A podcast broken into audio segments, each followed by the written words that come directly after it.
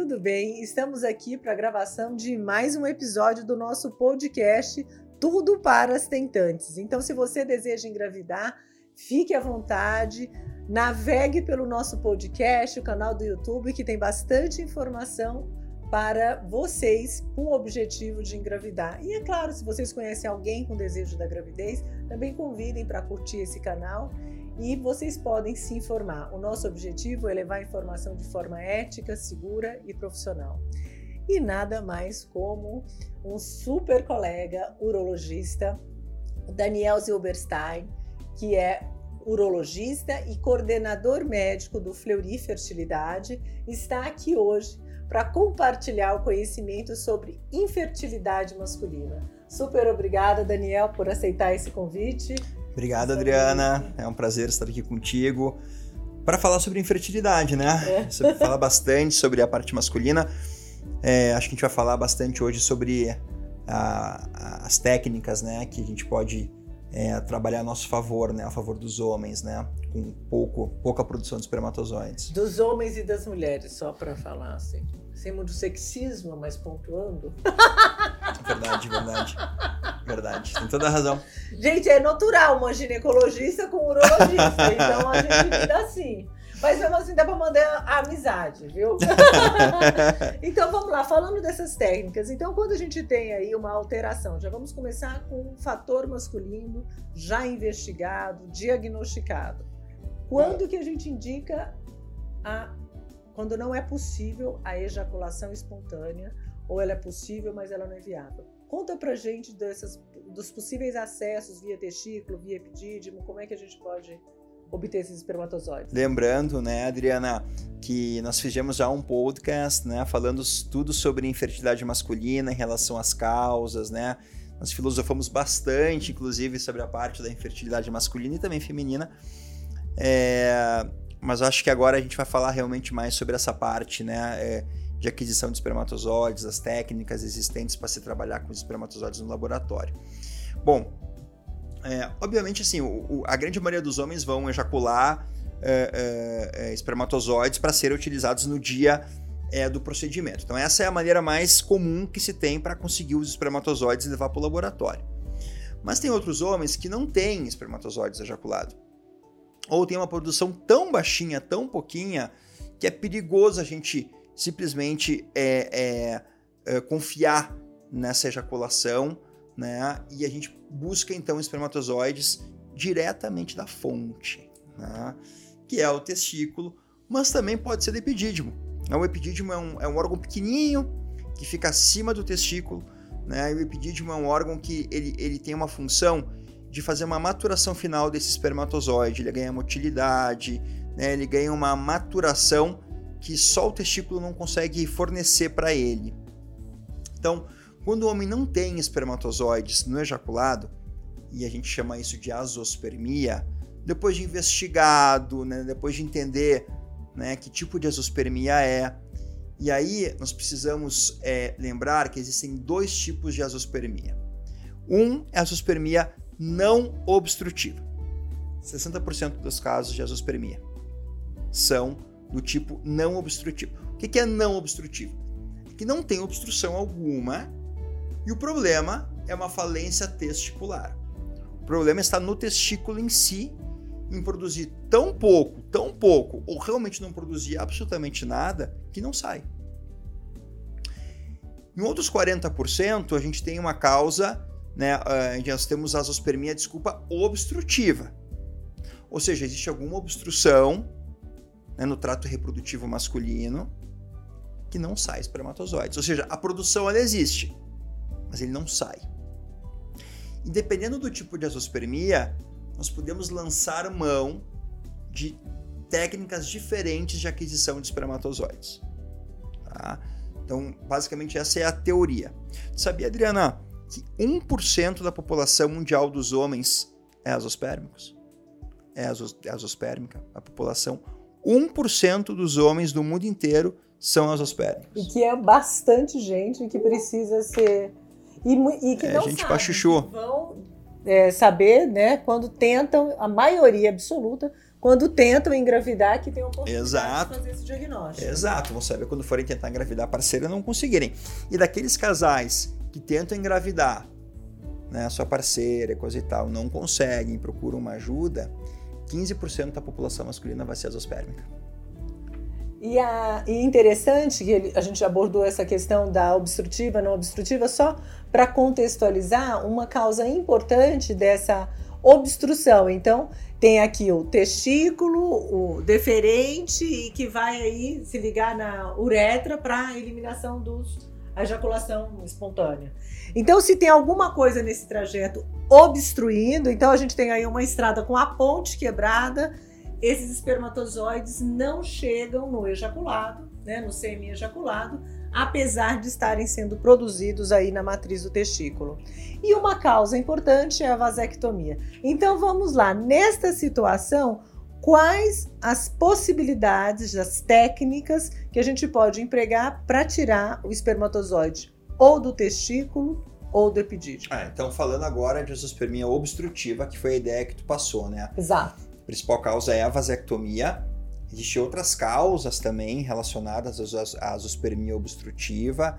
É, talvez depois da vasectomia, uma grande causa, uma causa importante que a gente consegue ver no consultório é a fibrose cística, né, que é a ausência é, é, é completa ou incompleta dos canais deferentes. Né, é, e também é, da vesícula seminal. Então existe uma alteração do trato reprodutivo importante que, embora haja a produção de espermatozoides, ele não consegue sair, não tem caminho para sair. Né? E nesses casos, ao contrário, por exemplo, do homem vasectomizado, que ejacula uma quantidade normal de sêmen, né, de líquido seminal, os homens com, uh, com uh, a fibrose cística, a doença da fibrose cística, eles praticamente não ejaculam nada. Né? Sai muito pouquinho líquido. 0,2, 0,3, Tá? Enquanto que o homem é, é, vasectomizado, ele ejacula 2 ml, 3 ml, 1 ml e meio. O homem vasectomizado não ejacula menos do que o homem, vase... o homem uh, vasectomizado não ejacula menos do que o homem não vasectomizado. Já ejacula igual. Uhum. Tá? Só que sem espermatozoide, porque a ponte está quebrada. Exato. E aí vamos pegar esse espermatozoide na fonte. Então, na fonte, né, o ideal é pegar do epidídimo. Né, porque ele está acumulado no epidídimo ele é um espermatozoide que tem mais motilidade, ele é um espermatozoide que tem mais maturação, né, maturidade, né? E a gente pode pegar numa quantidade tão boa, com uma motilidade tão boa, que a gente não só pega para trabalhar com os óvulos naquele momento da, da esposa que colheu, mas também a gente consegue congelar para procedimentos futuros, caso esse tratamento não tenha dado resultado.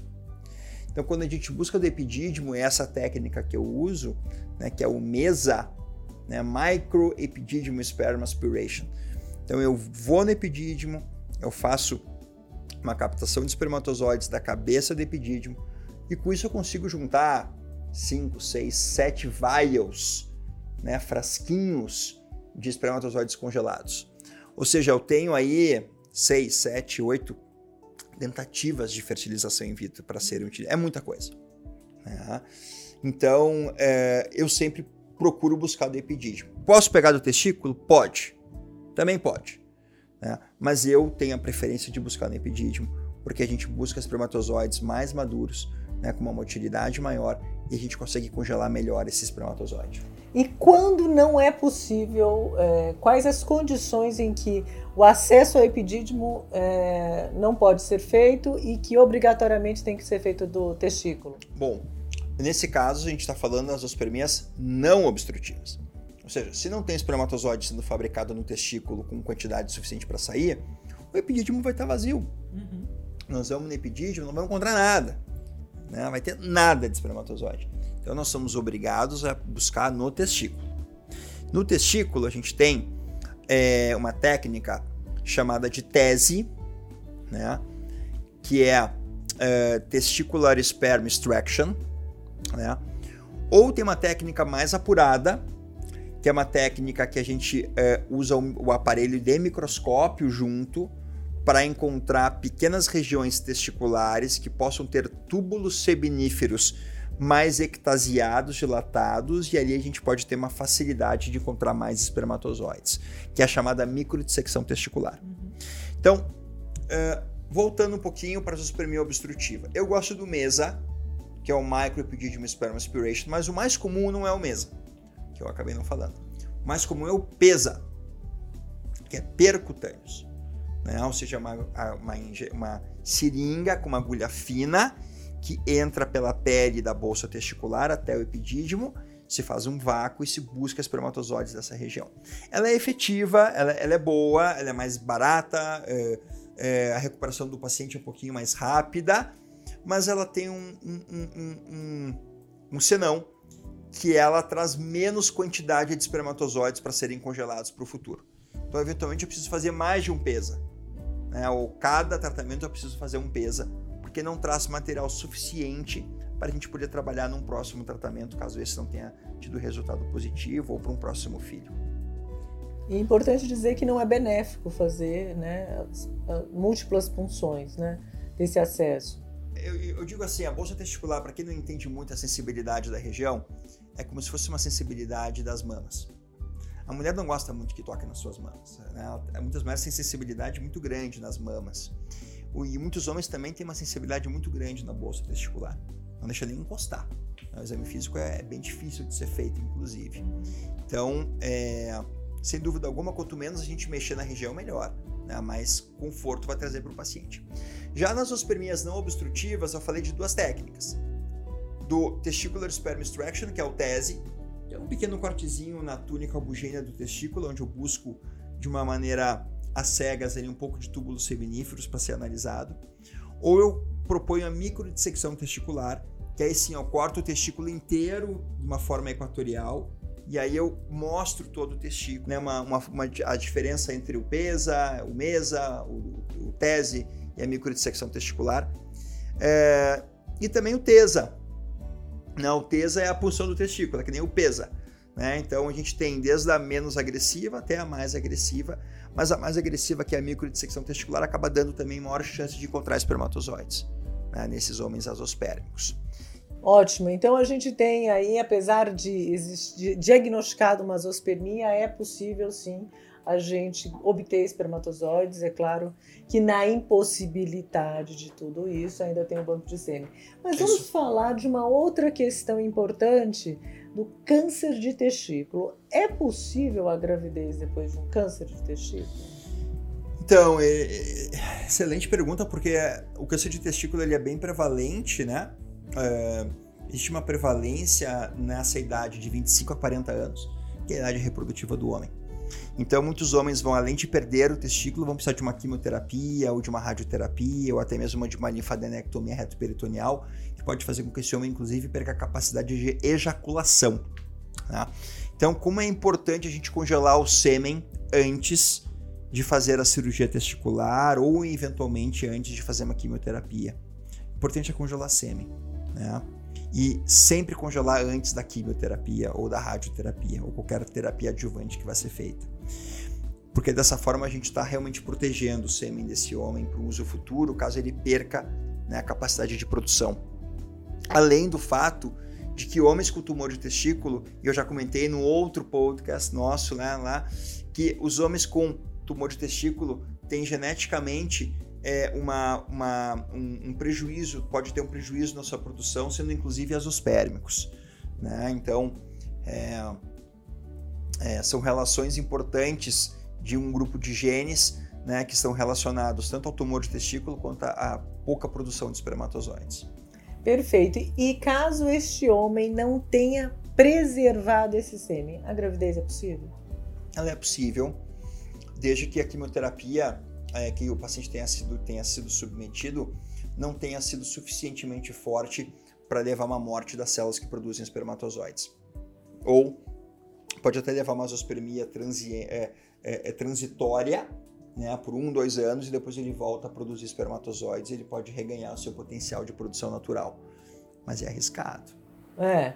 O melhor então é preservar a fertilidade. E qual preparo? Então vamos falar do, da preservação da fertilidade masculina. Então, quando indicada, é, é, qual o preparo para coleta de sêmen e com uma amostra seminal. Normalmente, qual a quantidade de espermatozoide é, resgatada que a gente pode armazenar para tratamentos futuros? É. Para quantas gente... tentativas? Quando a gente solicita congelamento de sêmen, a gente obrigatoriamente tem que solicitar sorologia, são exames infecciosos. É, HIV, HTLV, hepatite B, hepatite C, agora o Zika vírus, né? Agora a gente tem o corona, também o PCR do corona. É, então, sífilis, né? Esses são os mais importantes, os, os, os preconizados pela Anvisa. É...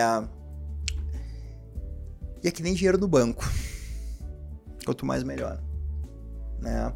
Quando a gente congela sêmen, é, quanto mais sêmen congelado, melhor, porque a gente vai ter uma chance maior de ter mais né, chances de uma gravidez no futuro, caso ele tenha perdido a capacidade de produção de espermatozoides. E nessa coleta, qual normalmente você orienta o preparo e você orienta mais de uma coleta normalmente? Então, se é possível, vamos lá. É, normalmente eu, eu, eu oriento duas coletas de sêmen uh, com intervalo de dois a três dias tá? E com dois a três dias de abstinência também na primeira coleta. E a gente vê o resultado, vamos, a gente verifica a qualidade seminal e se precisar a gente faz alguns ajustes, né? Em relação a, a, a, ao tempo de abstinência, a quantidade de produção de espermatozoides produzidos, a motilidade, enfim. Então a gente tem aqui algumas situações que a gente pode é, é, mudar a forma de coleta desse homem.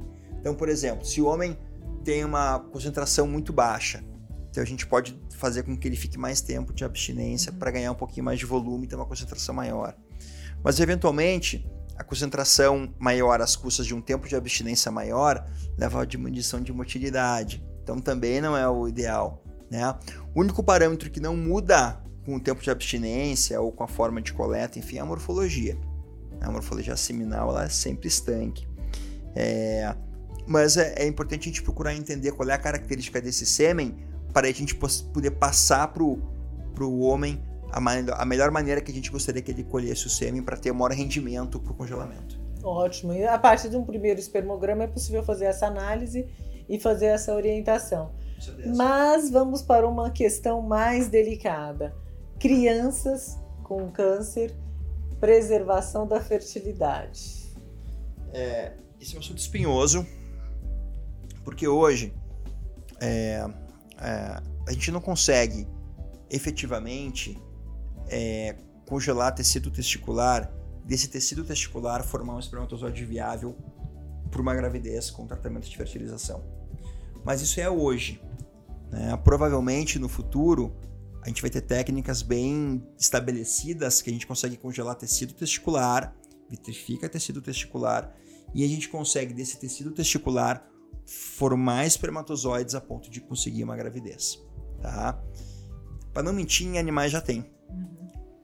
mas em homens, uh, seres humanos não, tá? Então, uh, uh, essa busca pelo espermatozoide produzido, formatado em laboratório, ela existe ainda. Acho que ela vai ser vencida em algum momento. É, tem alguns pesquisadores que falam de 10 a 15 anos. Ótimo. Então a gente tem aí uma, a gente já tem esse norte com o modelo animal e aí ampliando aí para quem sabe em breve a gente conseguir preservar também a fertilidade das crianças, é que também é, é difícil. Em relação à mulher a gente já tem a preservação de tecido ovariano os resultados aí mais é, otimistas e então, mas em relação à preservação de tecido testicular é ainda uma questão. E dessa, quando é necessário fazer a preservação do sêmen é, e essa, esse congelamento, seja ele por ejaculação espontânea ou não, é, qual o prazo de validade? Existe prazo de validade? Como você recomenda a reutilização desse sêmen? Tem alguma questão? Não, não tem. O prazo de validade é indefinido. A gente tem já é, é recém-nascidos, né, bebês provenientes de sêmen congelados há mais de 30 anos. Uhum. Então não existe um prazo de validade tá, em relação à qualidade é, desse sêmen congelado. Ele se mantém, a não ser que haja um problema no congelamento. É a única coisa que a gente iguala, né? Que o óvulo não tem validade congelado, o sêmen e o embrião. Então, o metabolismo para, né? Então aí está uma grande questão da gente é, estimular a preservação da fertilidade de homens e mulheres em algumas condições. Lógico, da mulher mais relacionada com a idade. E homem a gente precisa pensar em outras questões também, profissões de, de, com risco de vida, como policial, bombeiro, astronauta. É uma questão se a pessoa quiser preservar o sêmen. E você orienta também, eu oriento, para antes de uma vasectomia, colher o sêmen e deixar lá preservadinho, porque vai que arrepende, né? Ei, Adriana, tenho um caso interessante para falar sobre isso. Eu estava iniciando minha carreira de infertileuta em 2009, 2010, eu acho. Eu atendi um casal super jovem. Ela tinha uma filha de outro relacionamento. E ele também tinha um filho de outro relacionamento. E eles vieram para fazer vasectomia. Aí, isso a gente aprende, né? Aí eu falei para ele o seguinte: olha, vocês não têm filho juntos, você é jovem. Que sabe você congela o seu sêmen antes de fazer a vasectomia? Congela, daqui a pouco, né? Pra quê? A esposa quase veio no meu pescoço. Né? Não, como assim congelar sêmen? Você acha que ele vai querer se separar e depois vai querer usar esse sêmen com outra mulher? Não sei o que. Foi difícil foi bem difícil pro meu lado. Ela não levou numa boa pergunta. E eu aprendi, eu nunca mais faço essa pergunta na frente da esposa. Tá? É... Eu ofereço sempre. Mas a grande maioria não, não aceita. Eu tenho um ou dois pacientes que aceitaram, que tem sêmen congelado. Mas a grande maioria não aceita. Difícil. É. a mulher não leva bem nisso. E aí, como é que eu faço essa pergunta? Quando eu levo o paciente para exame físico, sempre examino o paciente antes de, de marcar a cirurgia de vasectomia para entender ali o deferente, a dificuldade da cirurgia, o grau, papapá. É, se tem varicocele, se não tem, tamanho de testículo, e entender a anatomia da bolsa testicular ali para ver a, facilidade ou a dificuldade do, do, do procedimento. E ali eu falo: é. Olha, você tem uma prerrogativa individual de congelar seu sêmen. Porque é ele que está fazendo. Lógico, é da, claro. Não é a esposa. Da assim, mesma forma que quando é, eu oriento o congelamento de óvulo, mesmo que tenha um parceiro e já tem alguma questão, eu sempre falo, olha, a questão é feminina, vamos congelar óvulo. Porque o embrião é do casal, você já perde o domínio disso. Porque, de fato, os relacionamentos, eles podem ter prazo de validade. Então, a gente precisa, estando do outro lado, imaginar essas outras possibilidades. E a gente é a parte não ansiosa, racional, que precisa clarear tudo isso. Claro, né? nós estamos fora do, né, do emocional do, do casal, exato, exato. exato. Nós somos puramente técnicos, com todo acolhimento e tudo mais, mas nós somos técnicos. Então a gente precisa passar, olha, existe essa possibilidade, existe essa, essa é, tentativa de preservar a tua fertilidade caso tu se arrependa no futuro. Ele pode se arrepender com a mesma mulher. Quantos casais eu já tive Lógico. que se arrependeram? Bom, aí o que, que aconteceu? Deixa eu voltar pra história, né? aí a mulher voltou, o casal voltou, decidido. Não, vamos fazer assim congelar. Não, tá bom, já entendi, não vamos congelar, coisa e tal. Um ano depois, quem é que veio no consultório? O casal. Querendo o quê? Reversão de vasectomia. Porque eles não tinham filho juntos, né? Eles eram jovens. Só que o problema é que fazer vasectomia é barato. Relativamente barato. Fazer reversão de vasectomia não é barato. Assim como né, tratamento de produção assistida, porque também é uma outra opção ao invés de fazer a reversão. E, e, os, e os convênios não cobrem a reversão.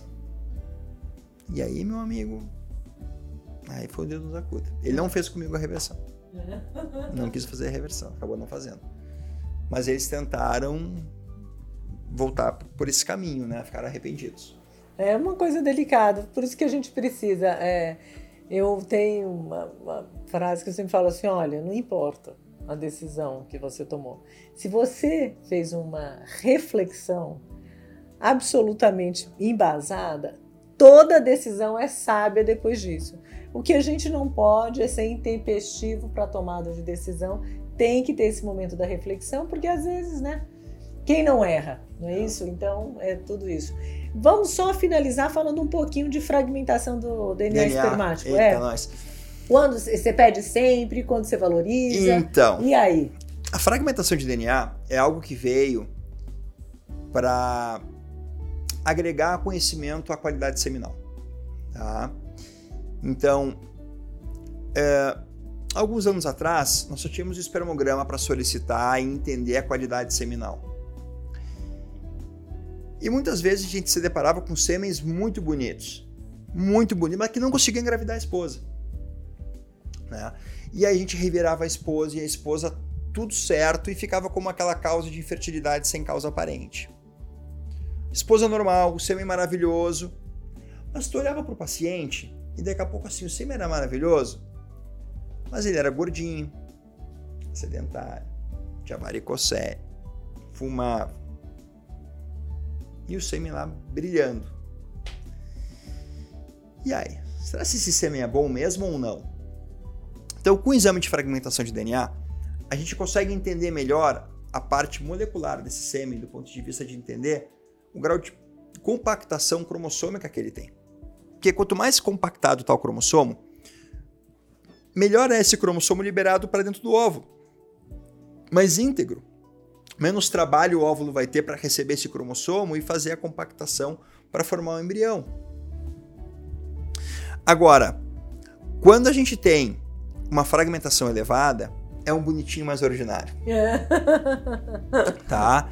É um bonitinho mais ordinário, porque ele é um sêmen tão bonito, só que ele tem tantos fatores de agravo que ele acaba fragmentando o DNA.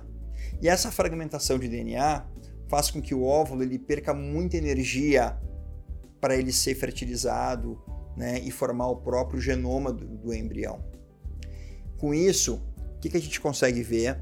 Primeiro, nos casais que tentam engravidar, é infertilidade até 10 vezes mais dificuldade de engravidar do que, do que, do que casais com homens sem a fragmentação de DNA. Segundo, aqueles casais que vão para o tratamento de reprodução assistida, simplesmente a partir do terceiro dia de desenvolvimento embrionário, de embriões até relativamente bonitos, eles minguam. Eles não vão adiante. Porque perde qualidade. O genoma embrionário, que é formado no terceiro dia, ele está ali incorporado com o cromossomo do espermatozoide que está altamente fragmentado, que levou uma informação genética para aquele óvulo de uma maneira muito difícil. E o óvulo ele perde qualidade para corrigir isso, tudo aquilo que está alterado, para formar um embrião de qualidade, para formar um embrião que vai ser um embrião ganhador.